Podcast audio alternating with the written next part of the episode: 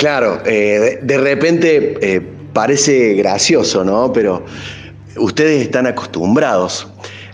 Cuando, entras, quiero imaginar, eh, después de lavarte, que te, pones, te ponen los guantes, te, hacen todo el, el ataviamiento.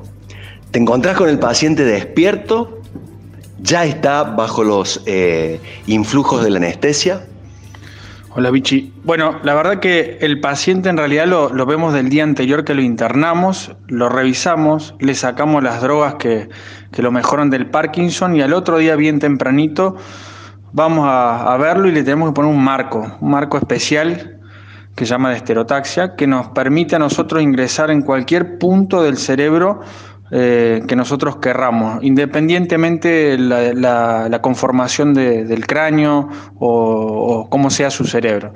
Espera un momento porque acá acaba de frenar este, este muchacho que nos viene escuchando, que nos permite abrir el cerebro. Y lo decís como, como nosotros abrimos la puerta del estudio en, la radio. Eh, eh, ¿Qué es el marco que dijiste? Bueno, el marco es un instrumento que se usa en la neurocirugía, desarrollado hace mucho tiempo, pero con modificaciones actuales que lo hacen bastante más práctico. Eh, es un marco casualmente, tiene cuatro lados que van, suena un poco cruento, pero no es doloroso, atornilladitos al, al hueso un poquito y en la piel, y queda fijo. Entonces nosotros nos permite que entremos al cerebro y vayamos al punto exacto que nosotros querramos. Entonces, ese marco nos permite asegurarnos que no nos vamos a desplazar o ir a otra dirección que no querramos. Entonces, esa es su principal función. Se usa a veces para las biopsias más comúnmente, pero se usa para todas las cirugías donde necesitamos hacer cirugías de movimientos anormales. Decías, eh, le retiramos las, las, las drogas, todo lo que el paciente venga tomando. En el caso del Parkinson, no, no, no te comienza a temblar, no se vuelve un paciente muy sintomático? Totalmente. Y eso es exactamente lo que queremos tener en el quirófano. Necesitamos la enfermedad flor de piel, muchas veces mucho temblor y en la mayoría de las veces es una rigidez extrema que el paciente prácticamente no se puede mover. ¿Por qué? Porque la cirugía se hace con el paciente despierto, la mayoría de los casos, en algunas situaciones se hace con el paciente dormido, pero casi siempre, 99% de las veces, con el paciente despierto. Cuando vamos bajando los electrodos, que es lo que vamos a colocar para mejorarlo al paciente, el paciente presenta una mejoría de sus síntomas, como si hubiera tomado la medicación. Entonces nos da la certeza de que estamos en el lugar correcto.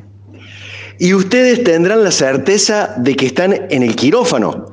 Eh, les digo yo también, quietitos, quietitos nos quedemos ahí, eh, eh, con la cola pegada a la pared, porque no se puede tocar nada Cualquier movimiento puede ser una metida de pata y está esta gente eh, trabajando dentro del cuerpo, pero además es dentro del, bocho, dentro de la calota craneana. Eh, ya les digo con quién estamos, esperen. Eh, estamos captando el interés de los oyentes. Cuando entras, él o la paciente ya ha sido rasurada total, parcialmente, no hace falta. Si el paciente lo rasuramos completamente, se puede rasurar eh, la porción donde vamos a trabajar solamente, pero estéticamente por ahí no le queda tan bonito. Y segundo, cuando hacemos los vendajes es un poco más limpio que no haya pelos eh, dando vueltas. Así que lo rasuramos el día anterior, eh, le pasamos un poquito una, una track un poco más fina donde vamos a hacer la incisión, así que le queda el pelito corto, pero no, no 100%. Che, Doc, em, ¿cómo, es eh, abrir un, cráneo? ¿Qué, instrumentos usás? Eh, tengo entendido que son dos tablas y que después vienen unas, unas meninges. No es así como decir, entramos y nos alojamos en el cerebro. Bueno, afortunadamente para la cirugía de Parkinson hacemos dos trépanos, que son dos huecos en el hueso, solamente, digamos. En otro tipo de neurocirugías abrimos una, gran porción del hueso porque tenemos que ver todo el cerebro. Acá abrimos casualmente 14 milímetros de diámetro, dos, dos huequitos, para bajar el, electrodo y el instrumental. Así que no es una gran exposición del cráneo. Y se usan unas mechas, unas fresas como si fueran de taladro, mucho más sofisticadas, que tienen un sistema de embrague. Por lo tanto, pasa esas tablas que estás diciendo, Vichy, la externa, después viene un, un poco de hueso en el medio y después una tabla interna. Entonces se frena en el último milímetro de la tabla interna. Por lo tanto, no, no, nos, no llegamos ni siquiera a la dura madre. Después terminamos de, ingresar comiendo un poquito de esa laminita de hueso que nos queda y tenemos la, dura madre expuesta. Que es una de las eh, famosas meninges. Exactamente, tenemos tres meninges, esa se llama dura madre porque es un poquito más dura, un poquito más gruesa, es blanquecina, y después tenemos otras dos que son transparentes y una está bien adherida al cerebro, ¿sí? protegen el cerebro de las injurias, lo mantienen vital también, eh, y bueno, nosotros, esa dura madre nos juega un papel fundamental para, para lo que vamos a hacer después, porque tenemos que abrirla y tenemos que tratar de que no se pierda el líquido cefalorraquídeo, si no nos va a alterar también eh, un poco la anatomía en ese momento, la anatomía en vivo de, lo que estamos por hacer. Sean ustedes bienvenidos a una nueva emisión de Los temas médicos, el programa de salud del Hospital Italiano de Córdoba en Radio Sucesos. Y como podrán eh, advertir, estamos con un cirujano, estamos con un neurocirujano. ¿Viste? Así como vos manejas eh, tu trabajo, yo hago el mío, el, Señor abre cráneos y enseguida nos va a contar cómo está tratando algunos casos de enfermedad de Parkinson. Es el doctor Javier Calvimontes, a cargo de la sección funcional, especialista en movimientos anormales. Te digo, Doc, que has atrapado totalmente a la audiencia, algunos que se querían bajar del auto han quedado ahí esperando a ver cómo se cierran esos huequitos y esos trépanos, dijiste, trepanar la cabeza.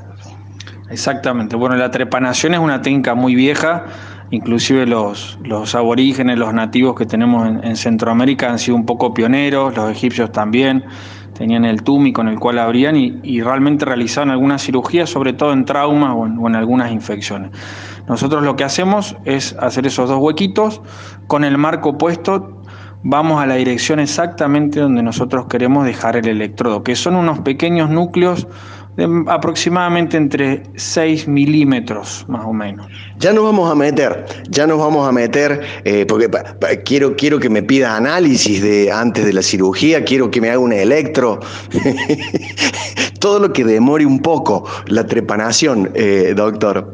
Em, eh, se lo ve tan joven al doc, no le voy a preguntar la edad, pero yo te, yo te doy entre 35 y 45. ¿Estamos bien? Perfecto, 35, muy bien ese, ese ojo. ¿Qué lo parió? Perdón, 35 años el guaso abre cabezas para curar el Parkinson. ¿No había otra especialidad, eh, doctor Javier Calvimontes, así como más grata, menos, menos riesgosa. Por ejemplo, cirugía estética. ¿Sabe la plata que tendría? Eh, oftalmología, este, hacer eh, cirugía de la presbicia. No sé, pero ¿por qué a la cabeza de la gente? Bueno, la verdad que fui, uno cuando está en la facultad eh, está un poco perdido en la medicina, después se acerca a hacer guardias y empieza a ver las especialidades y, la, práctica diaria. Y la verdad que en el hospital de urgencias, que fui prácticamente un año, dos años y, medio de, entre practicante y otro año que tenemos que hacer antes de entrar a la residencia, me empecé a meter en las neurocirugías, neurocirugías de trauma y, la verdad que el sistema nervioso es tan complejo, tan bonito, que, fue que decidí por, por, hacer esa especialidad. Mirá que tengo amigos cirujanos, cirujanos plásticos, pero es una pasión bastante interesante, digamos, el, sistema nervioso, es una, una, máquina realmente, entonces la verdad que a mí me da mucho placer mi, hacer mi trabajo. Hoy en los temas médicos, tratamiento quirúrgico de algunos casos de enfermedad de Parkinson.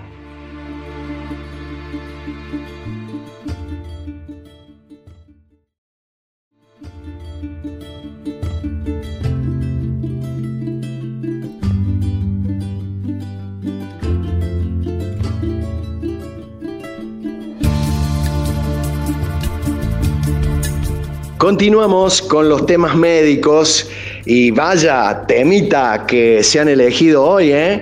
Los, eh, los amigos del marketing del Hospital Italiano.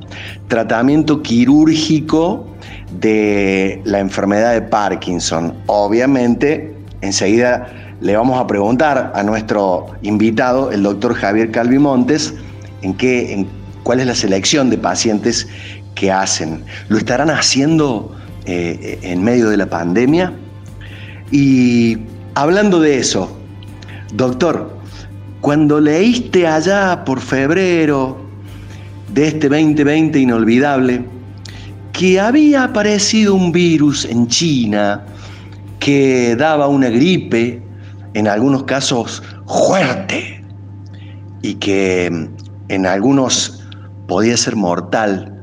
¿Qué pensaste? ¿Cómo, cómo lo viviste? ¿Como médico? ¿Como, como tipo de, del, equipo de salud?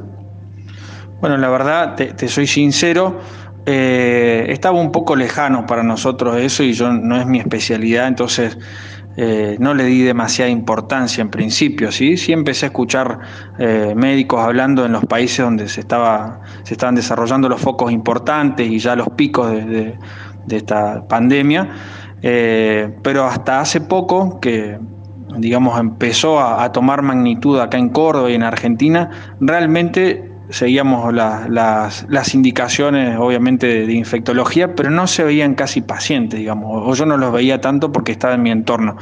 Ahora, actualmente, creo que nadie no tiene un conocido que no se haya agarrado, no, no se haya infectado de COVID, incluso nuestros compañeros en la guardia trabajando, y cada vez hay más y más y más pacientes, lo cual repercute inclusive en nuestro trabajo porque no tenemos camas para internar pacientes de neurocirugía. Entonces, la verdad que ahora está pegando muy fuerte.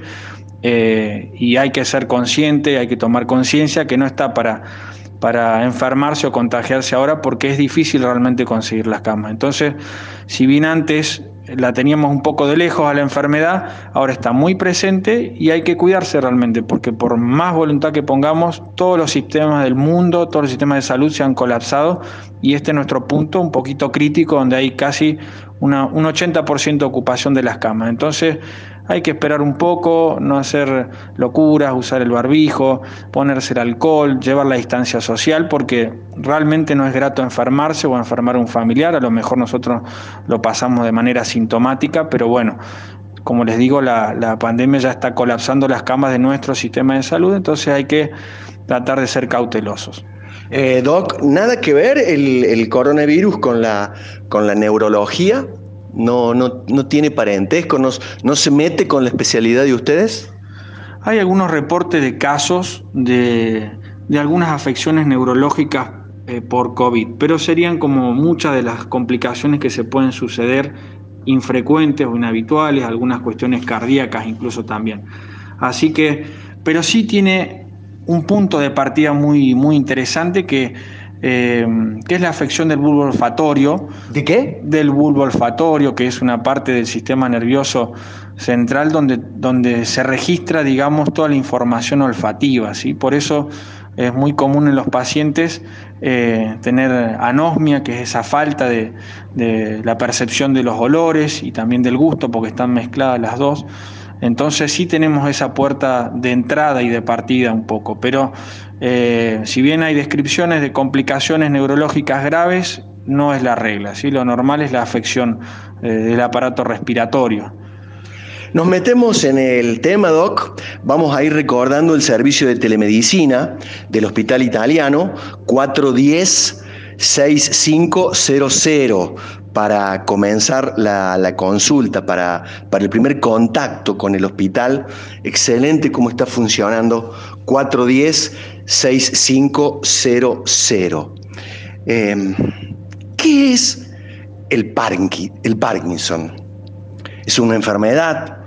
¿Es un síndrome? ¿Es un, eh, es un estado eh, temporario? Eh, si lo tuvieras que, definir, modelo 2020. Bueno, para hacerlo simple, digamos, y sencillo, lo vamos a definir como una enfermedad crónica psiconeurodegenerativa. Psico porque afecta claramente funciones psicológicas, eh, el paciente lo puede inducir a la depresión y algunos otros estados, eh, y neurológica porque sus principales síntomas eh, son neurológicos, de la parte motora, de la parte cognitiva, ¿sí? de cómo hablo, cómo pienso, la memoria, etcétera, y cuestiones autonómicas, ¿sí? de, bueno, de la transpiración, por ejemplo, eh, y otras cuestiones. Entonces, es una enfermedad muy abarcativa porque afecta al cerebro y el cerebro controla todo.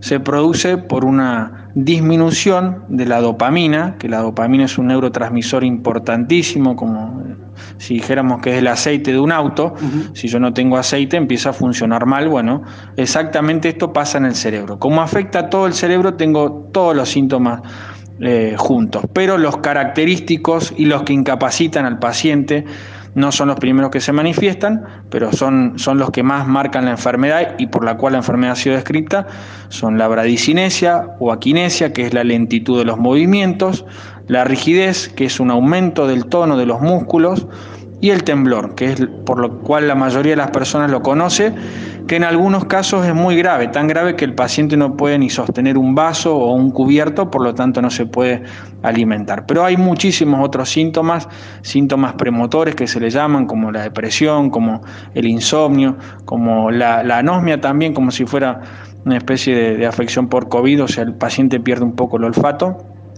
entonces es una enfermedad compleja, crónica y degenerativa porque va evolucionando en el tiempo. Cada paciente tiene su evolución distinta. En algunos por eso un poco más rápido, en algunos un poco más lento, eh, pero bueno, es, la evolución de la enfermedad. Doc, me, dejaste pensando cuando dijiste psico, neuro, eh, degenerativa y hablaste de la depresión. Puede ser que entonces el, primer contacto del enfermo sea con el, con el psicólogo con el psiquiatra. Totalmente, totalmente. En muchos casos se da porque los familiares lo notan extraño al paciente. Eh, no es lo habitual que lo lleven, porque bueno, este tema de este tipo de enfermedades a veces es compleja y estigmatizante, pero una vez que nosotros detectamos que tiene síntomas parkinsonianos, lo mandamos a hacer una valoración de psiquiatría, ¿sí? porque no podemos tratar los síntomas motores y descuidar el, estado, digamos, emocional del paciente. No obstante, la medicación que se da para el Parkinson, al restablecer un poco la dopamina, puede llegar a mejorar esos síntomas. Eh, doc, mm, me acuerdo de, mi, profesor de neurología, el doctor Ernesto González, que eh, lo definía como cara de jugador de póker. Eh, y ahora no me acuerdo por qué. Y la cara de jugador de póker es porque el paciente presenta lo que se denomina amimia, o sea, no tener expresión. El paciente parkinsoniano no tiene expresión y hablando de los síntomas autonómicos también tiene como una hipersecreción de, la seborrea, o sea, de la, de la, grasa de la cara en el paciente, la transpiración de las manos. Entonces el paciente va perdiendo un poco la expresión facial, siempre va a tener la misma cara, no se sonríe, bueno, también es parte de, de la rigidez y de todos los trastornos que le produce, una combinación de todo, pero es característico de los pacientes que lo van a ver con poca expresión.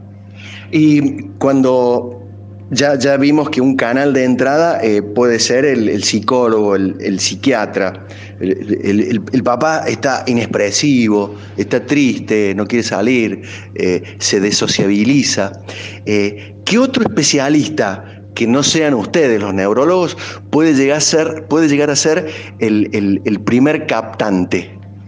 Bueno, los, los, neuropsicólogos, digamos, cuando un paciente presenta ese tipo de trastornos que le llamamos cognitivos, digamos, un poco emocionales, eh, del ánimo, y que se van a asociar casi siempre con trastornos de memoria y, otras cuestiones de expresividad, se lo manda a un psicólogo o neuropsicólogo para que le haga una valoración neurocognitiva. Entonces, como que le chequea todas las cuestiones superiores que tiene un ser humano, o sea, hacer los cálculos, eh, tareas mentales, tareas ejecutivas, la memoria a corto plazo, la memoria a largo plazo, y en eso hace un poco también de, investigar cuestiones de si duerme bien, no duerme bien, qué hace en su, en su actividad diaria. Y como la enfermedad de Parkinson afecta a todo realmente, afecta la vida, la calidad de vida del paciente, termina uno orientándose, porque dentro de las enfermedades neurológicas degenerativas es una de las más frecuentes, ¿no? junto con el Alzheimer. Entonces, medio que si detectamos esos síntomas premotores, que son estos cuando el paciente no tiene eh, rigidez y bradicinesia y lo que hablamos antes,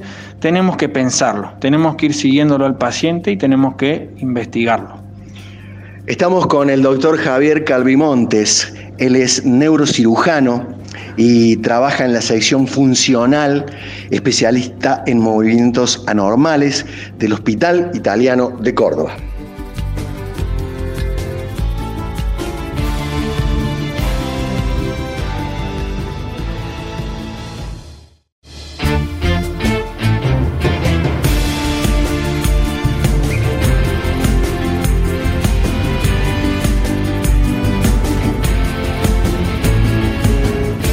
Los temas médicos con el gentil auspicio del Hospital Italiano de Córdoba. Estaba pensando en tu trabajo, eh, en el tuyo hablo, que, nos estás escuchando. Estaba pensando en el mío, eh, ser eh, un, un comunicador, trabajar en radio, vender publicidad. Y el doctor Javier Calvimontes es neurocirujano. Se mete dentro del, cráneo de las personas. ¿Qué lo parió, no? Él está a cargo de la sección funcional, especialista en movimientos anormales y nos ha invitado a su consultorio para charlar respecto a una eh, solución quirúrgica que tiene la enfermedad de Parkinson estuvimos describiéndola en bloques anteriores, te hacemos un repaso para vos que recién prendés la radio. Bueno, los síntomas de Parkinson los podemos clasificar de diferentes formas. Tenemos los premotores, los motores, que son los, los más manifiestos, los que todo el mundo conoce, eh, y después hay otros muy sutiles que hay que ir buscándolos, ¿sí? Entonces vamos, a, manifestar o vamos a contarles cuáles son estos síntomas motores, que son los que uno se da cuenta.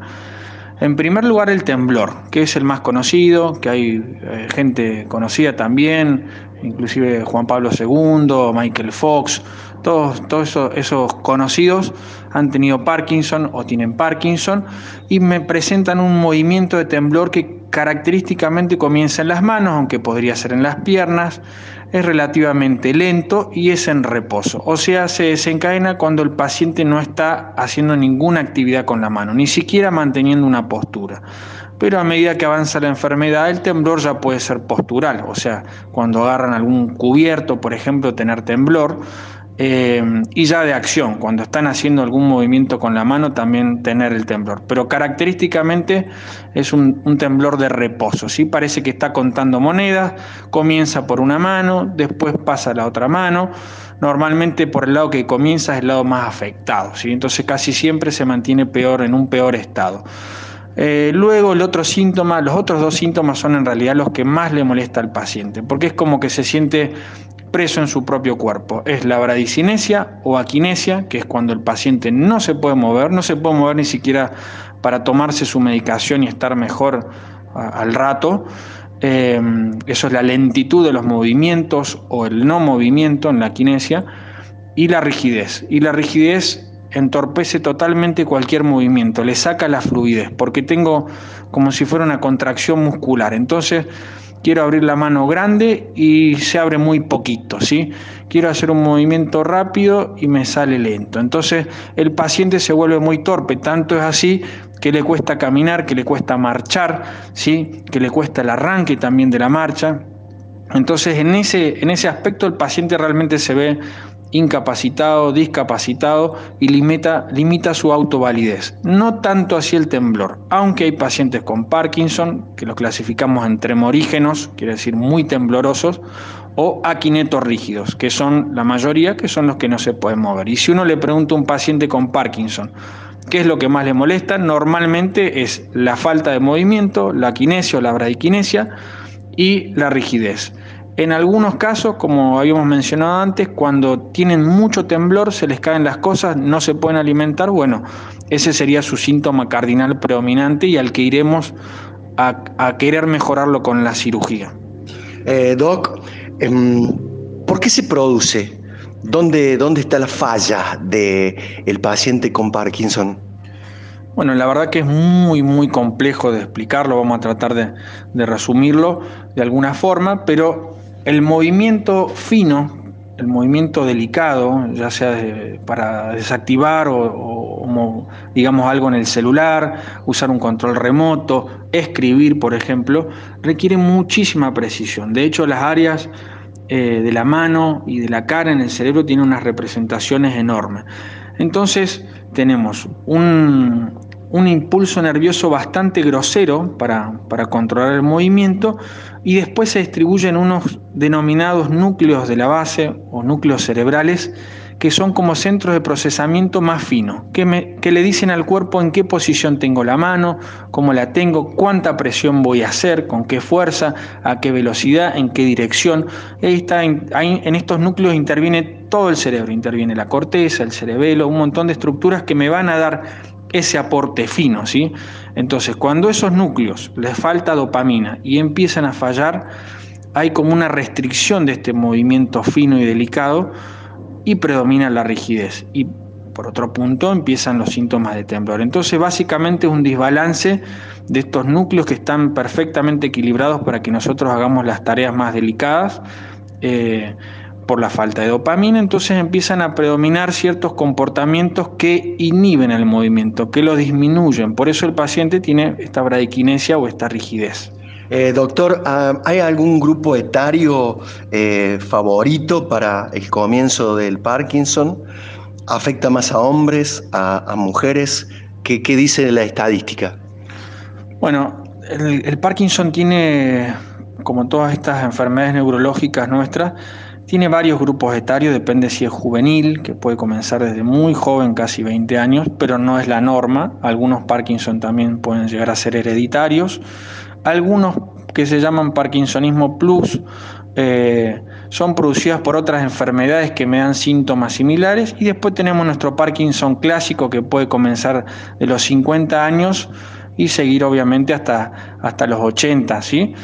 Normalmente los mejores pacientes para operar o en condiciones de operarse son aquellos que hayan demostrado desde el diagnóstico unos 5 años de síntomas y hayan sido tratados, ¿sí? que hayan respondido a la medicación. Pero tenemos una cantidad enorme de pacientes, tenemos pacientes de 50 años que operamos, eh, pacientes de 60 y hasta hemos tenido el último paciente, casualmente el de italiano, uno de 77 años, ¿sí? que hemos operado, el paciente más grande que hemos operado. Entonces, es bastante variada la cosa y nosotros tenemos que eh, elegir bien el paciente. Si bien nos guiamos la edad a medida que es más grande el paciente que tiene más años de diagnóstico de Parkinson, por ahí nos limita quizás el tratamiento porque los criterios de selección son bastante restrictivos, pero es individual de cada paciente. Si tenemos pacientes de 30 años de evolución de la enfermedad tratados y que andan bien. Entonces tenemos estos marcadores, pero cada paciente se discute individualmente. Es un poquito más frecuente en las mujeres.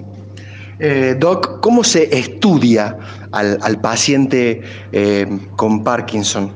O, usted lo ve entrar y dice, es un Parkinson? Es un poco así como lo acabas de definir. Es una enfermedad que el diagnóstico es eminentemente clínico. Después hacemos estudios de imágenes complejos como la resonancia, como el PET scan y otros, otro tipo de métodos complementarios para un poco certificar que es Parkinson y no es otra cosa. Porque a veces tenemos otras enfermedades que nos simulan Parkinson que vamos a ver alteraciones en la resonancia. ¿sí? En el Parkinson no vamos a ver absolutamente nada, vamos a ver un cerebro normal hasta que la enfermedad esté muy avanzada. Y ahí podemos ver quizás una, alteración, una despigmentación de, la sustancia negra, que es donde se genera la dopamina, donde están las, neuronas dopaminérgicas. Em, pero básicamente las imágenes van a ser normales. Nosotros lo hacemos porque tenemos que conocer ese cerebro, porque hay otras enfermedades que se van a manifestar de forma similar. Y, tenemos que descartarlas y es así, por ahí nos marcan cuestiones en los estudios de imágenes. Eh, enfermedad de Parkinson y esta eh, oportunidad quirúrgica que ha, nacido en el mundo. Les prometemos en el próximo bloque con el doctor Javier Calvimontes, neurocirujano, contar de qué se trata, cómo es esta cirugía y cómo se selecciona al paciente candidato. Resultados en el próximo bloque.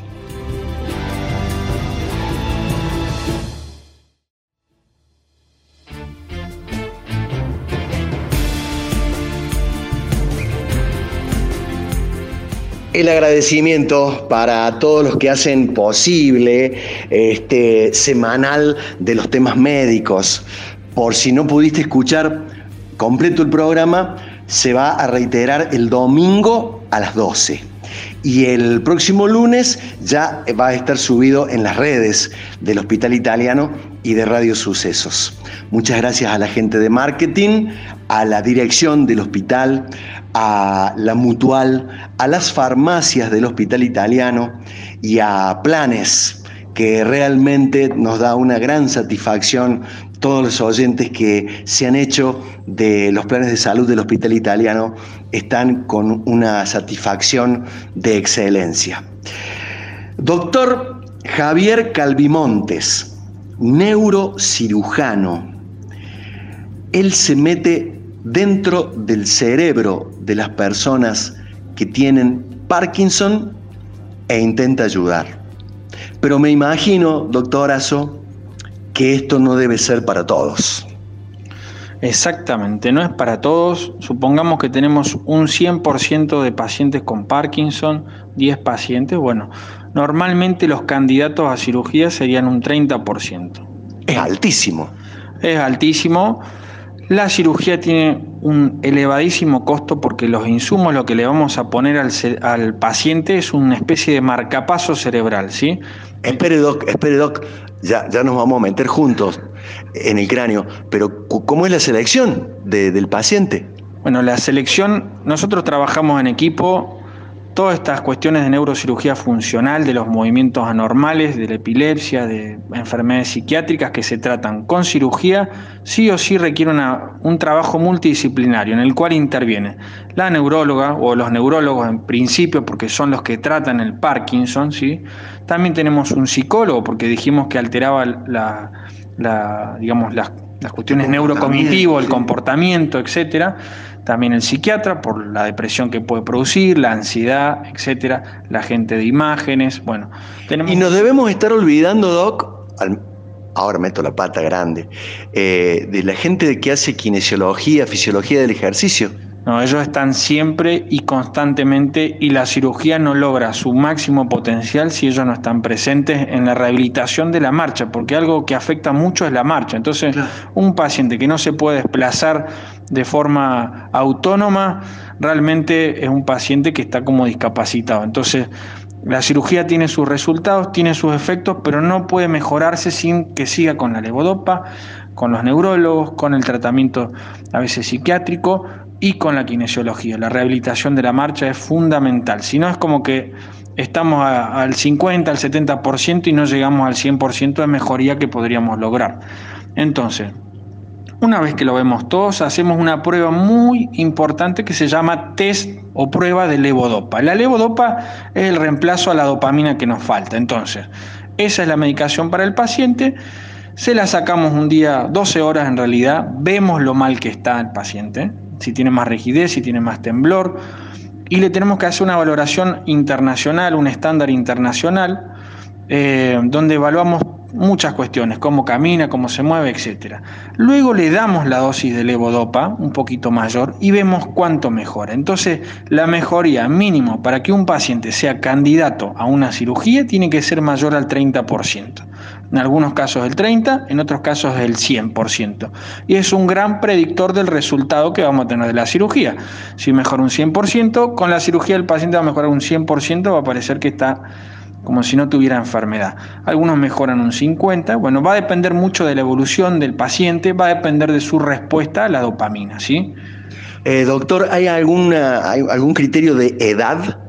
A ver, entre tanto y tanto, ¿lo metemos al quirófano? Bueno, mientras más grande sea un paciente, más deteriorado está su cerebro por la falta de dopamina y más riesgoso es llevarlo a una cirugía que puede durar unas seis horas, ¿sí? con un paciente despierto que se puede cansar. Pero hasta 80 años no habría limitación. ¿sí? Lo que sí vamos a ver son los beneficios. Un paciente que lo agarramos en sus primeros cinco años de evolución de enfermedad con buena respuesta al tratamiento, claramente va a mejorar y se va a beneficiar muchísimo de la cirugía más que un paciente quizás que ya lo, lo agarramos en los 75 años, llegando a los 80, porque de por sí la vejez también produce muchos cambios. Entonces, eh, digamos, lo vamos a poder operar, sí, vamos a poder tener un resultado bueno, pero quizás más limitado o no va a ser tan florido el resultado como en un paciente joven. Doc, enseguida la gente debe querer saber resultados eh, y cómo, cómo está la estadística Córdoba, la estadística del hospital italiano. Pero este paciente cumple con los criterios. Le vamos a programar la cirugía a partir de ese momento que, usted le comunica eh, cuáles son los estudios prequirúrgicos, eh, cómo, es el camino hasta que, sale con, los electrodos puestos. Bueno, supongamos que ya tenemos aprobado el estimulador, que es lo más caro, ¿sí? sale muchísimo dinero, lo paga la obra social o lo paga a veces el Estado eh, ya nosotros podemos comenzar a hacer los estudios prequirúrgicos. Son comunes a cualquier cirugía. Un laboratorio para ver la coagulación, porque si el paciente tiene alguna otra enfermedad y está anticoagulado, tenemos que revertirlo. Eh, tenemos que ver cómo respira, su ventilación. A veces pedimos si es fumador o si tiene alguna enfermedad respiratoria. Eh, una valoración por parte de la gente de neumonología. Y después, obviamente, la parte de anestesia, porque es un paciente que va a estar muchas horas despierta y la segunda parte de la ¿Cómo que va a estar despierto, doctor? Si lo están, le, están, le han abierto la cabeza. Es así, pero le abrimos muy poquito. Entonces anestesiamos toda esa zona, no lo siente el paciente, se pone un poquito de anestesia, le hace el anestesista para dormirlo, en la parte quizá más cruenta de la cirugía, pero la verdad que es un rato muy cortito, no dura ni 10 minutos.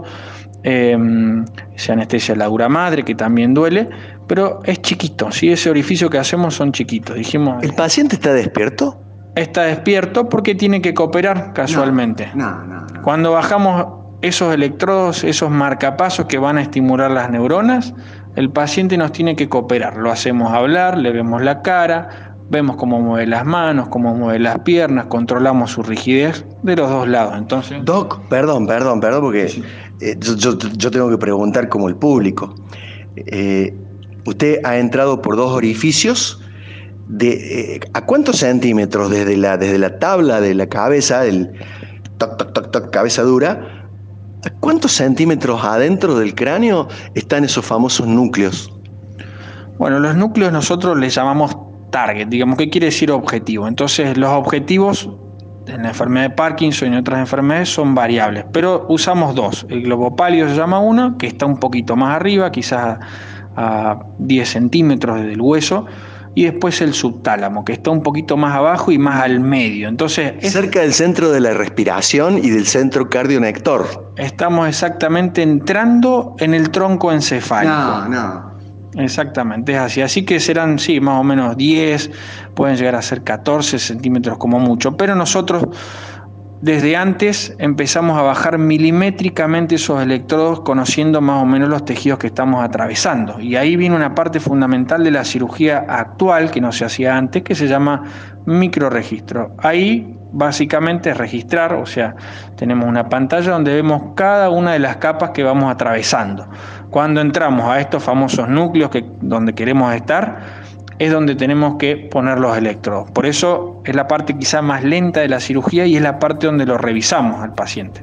Doc, ¿y, eh, dónde, estás viendo todo esto? Eh, no, no, no, no podés, no es una cirugía, una craneotomía donde tenés el cerebro expuesto. Previamente hicimos una planificación con una tomografía que se hace el mismo día, que no tiene mucho detalle, pero le da precisión, y una resonancia que sí tiene el detalle donde sí vemos el núcleo. Entonces, cuando vamos bajando estos, estos microregistros, es como si fuera un electrocardiograma, por ejemplo, o un electroencefalograma. Me, me, indica la actividad eléctrica de las neuronas que vamos atravesando. Cada grupo de neuronas tiene una forma distinta, es como decir un color distinto. Atravesamos una, me da color violeta, otra me da un color amarillo, llego al subtálamo, me da rojo. Cuando yo veo rojo sé que estoy en el núcleo que yo quiero. Entonces vamos avanzando hasta llegar al límite donde ya se termina ese núcleo, donde ya empieza otro color. Entonces ahí donde tenemos que dejar los electrodos.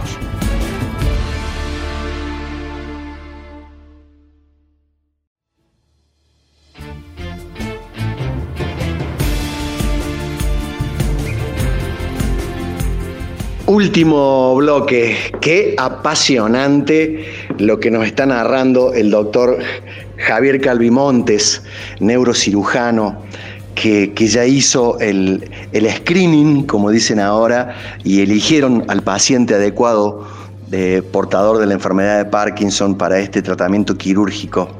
Llegamos con los electrodos al interior del cerebro. ¿Y ahora, doctor? Bueno, una vez que los dejamos en el cerebro, tanto laburo nos tomó encontrar dónde están los núcleos, porque claramente no los vemos, vemos cuestiones indirectas y ya hemos hecho un mapa, una hoja de ruta, una planificación para dejarlo, que hay que fijarlo. Entonces, Recuerden que el paciente está despierto. Correcto, entonces ponemos unos fijadores que me inmovilizan estos cablecitos que son los electrodos, cerramos todo, ahí sí se lo duerme al paciente y ahí le ponemos una batería muy chiquita, es un marcapaso básicamente, en el pecho, puede ser en el abdomen, puede ser en, cualquier región, depende de la anatomía, pero normalmente es por debajo de, la clavícula. ¿Y debajo de la piel? Debajo de la piel va todo por dentro, totalmente, porque no tiene que exponerse nada, ¿sí? ¿Qué va? Esa, eso que le ponemos es una batería. ¿Es como el marcapaso cardíaco? Es como el marcapaso con algunas complejidades más que nosotros controlamos. Pues es una terapéutica, entonces no es que pongo los electrodos y ya me olvido. Cuando vine al consultorio nosotros podemos modificar ciertos valores que son los que van a hacer los cambios en el paciente, porque esta corriente que estimula un grupo de neuronas, yo a veces la puedo ampliar, le puedo cambiar la frecuencia, eh, determinados valores. Y entonces eso hace la terapéutica. No, no puedo implantar un paciente y no verlo más. Lo veo en consultorio, chequeo cómo está. Y si me refiere a algún síntoma, doctor, tengo rígida la pierna, tengo me pasa esto, tengo más temblor, nosotros tenemos que modificar esos parámetros, esos valores para lograr controlarle el síntoma, ¿sí? Claro, porque usted dijo hace un rato le colocamos una batería y, están los talleristas, amigos escuchando, dicen, pues acá estamos llenos de baterías. No, es un pedazo de aparato inteligente. Un aparato muy inteligente. Los actuales, esto eh, digamos, más una novedad, digamos, que ya va a venir dentro de poco, lo está autorizando la FDA, que es como el ADMAT, pero de Estados Unidos, ya censan la actividad neuronal. Entonces son un poquito más inteligentes, estimulan al paciente cuando el paciente lo necesita, cuando tiene los síntomas. Actualmente los dejamos prendidos, el paciente mejora los síntomas, reduce los momentos que él se siente mal, siempre va con la medicación y en algunos casos podemos llegar a reducir un 50% de la medicación que toma el paciente. Em, doctor Calvimontes, además de mi admiración, estaba pensando, ¿cuánto cuesta esto? ¿Y quién, y quién lo garpa? Bueno, la verdad que esa es la parte fea, es fea para todo el mundo, no solamente para nosotros. Eh, cuesta aproximadamente como unos 40 mil dólares el aparato, así que háganse una idea de lo privilegiado que son los pacientes que van a cirugía, ¿sí? Eso, digamos, en un costo básico. Después tienen muchos impuestos, cuestiones que ya todo el mundo conoce, pero es caro en todo el mundo y no es accesible para todos. De hecho, somos un país privilegiado porque tanto en la salud pública como en la privada, los pacientes con PAMI, los pacientes con APRO, y ni hablar otras obras sociales, eh, digamos, de, de, alta gama, los cubren, ¿sí? Porque está dentro del plan nacional de patologías que tiene que cubrir el Estado o el sistema de salud. No así, por ejemplo, otros países como Chile y otros lugares donde no está este acceso a esta, a esta tecnología. Chile en realidad sí tiene para otro tipo de patología. Entonces, la verdad que poner tanto dinero en un paciente es una gran responsabilidad para el equipo que tiene que seleccionar bien, porque si seleccionamos bien siempre va a andar bien el paciente, y también una responsabilidad para el paciente, porque se tiene que cuidar y porque no es que lo implantamos y nos olvidamos, tiene que hacer la fisioterapia, etcétera. Pero la verdad que ellos ven un gran cambio en su, en su modo de vida, entonces ningún paciente nos decepciona, hace todo lo que le pedimos y mejora muchísimo. 40 eh, mil dólares para esta cirugía. Decías recién algunas obras sociales de alta gama. La verdad que si mi obra social Funfifla me, me cubre estas 40 lucas gringas, es de alta gama también, ¿eh? Totalmente. Y la verdad que lo cubre el Estado a la gente que no tiene obra social, ¿sí? así que es una cosa que también hacemos, una cirugía que hacemos en los hospitales públicos, lo cubre el PAMI. El PAMI, aunque no crean que siempre estamos por ahí dándole palo, es la obra social que más estimuladores cubre en Argentina. Así que yo siempre voy a estar agradecido y, muy contento del sistema de salud que tenemos porque conozco otros sistemas de salud muy buenos, pero que son restrictivos, ¿sí? no es para todos, por más que sean candidatos. Ahora déjame decir algo, Javier. Eh, también debe haber algunos colegas eh, que se meten en esto y, la verdad no tienen la experiencia ni el recorrido como para hacerle gastar al Estado esta millonada. Eh, yo, auditor de cualquier obra social, me lo pide eh, Javier Calvimonte para el hospital italiano, este, le digo que sí. Pero también debe haber mucho, em, no encuentro la palabra, el oyente seguramente lo va a encontrar, vivo, que, se aprovecha de esto, ¿no? Y es muy difícil eso, Vichy, porque la verdad que mirad los controles que tenemos. Primero, autorizarlo lleva un año, así que imagínense la auditoría que hay para esto. Un año. Un año, en promedio, la mayoría de las obras sociales. Eh, segundo, las obras sociales también se encargan de preguntar quién es el cirujano, dónde se formó, eh, cuándo hace la cirugía, etcétera. A veces manda un auditor y muchas veces los llaman a los pacientes para ver cómo está. Tercero, las empresas, que son tres empresas a nivel mundial, eh, son norteamericanas todas, hay ahora algunas chinas, pero eh, también, digamos, no van, a, no van a, quemar su marca, digamos, dándoselo a, alguien que no sepa hacer la cirugía. Entonces se aseguran bien quién lo está pidiendo, si no, buscan referencia. Entonces es medio difícil que hayan vivos en, en este ambiente, somos muy poquitos realmente. Entonces, bueno, hay cierta seguridad para hacer esto, es muy complejo y hay que tener un equipo, porque si no tengo un equipo no puedo hacer esta cirugía. Si capaz que mi comentario fue inducido por, por algún conocimiento desde el punto de vista cardiológico con el tema de los marcapasos. Eh, hemos fundido obras sociales eh, muy buenas pidiendo 20 mil dólares cada tres días para poner un marcapaso por ahí en un paciente que, que no lo necesitaba. Doc, en los últimos minutos, resultados y alguna anécdota. Bueno, los resultados la verdad que son buenos y creo que radica básicamente en la selección. Los criterios son tan estrictos, los valoramos a los pacientes y los valoramos a veces dos o tres meses seguidos, vamos viendo porque a lo mejor tiene algo que no nos gusta.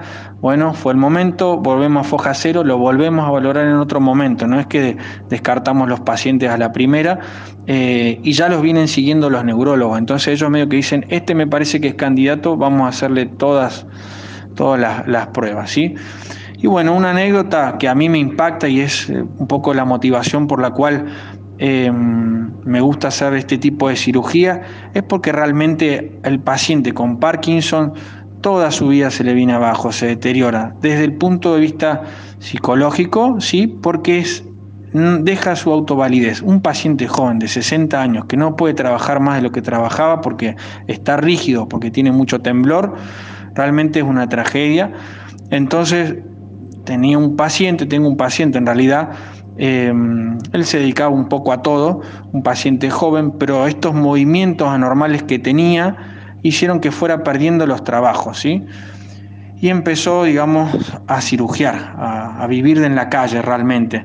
Así que lo, conocí, esta historia me la contó él, y cuando venía al consultorio venía con todas las manos sucias, con la ropa toda rota, y la verdad que uno a veces de prejuicioso está pensando qué le pasó hasta que uno conoce la historia, ¿no? Entonces eso te motiva a decir vamos a cambiarlo, vamos a ver si lo podemos mejorar. Hicimos el test de levodopa, anduvo muy bien, era un paciente complejo, pero un paciente joven, así que fue un desafío. Lo hemos operado hace poquito, mucha contención de la familia, de los hermanos, de los amigos, se ve que es una persona muy querida y actualmente anda bárbaro, ¿sí? Entonces se está pudiendo reincorporar a la actividad laboral y no tiene que andar por ahí arreglándosela en, la calle. Entonces es como traerlo de vuelta a su vida normal. Eso a mí me, motiva. Realmente cada paciente tiene su historia, eh, pero esto de, ayudarlo a... Bueno, habrá pacientes que quizás no es tanto problema laboral porque a veces incluso se dan pensiones, a veces no alcanzan, pero sino el, el hecho de que pueda comer y manejarse solo en su casa ya es un, gran hecho. Así que esa es mi satisfacción. Me gusta hacer mi trabajo, me gustan estas cirugías y los resultados para mí son, son realmente el premio.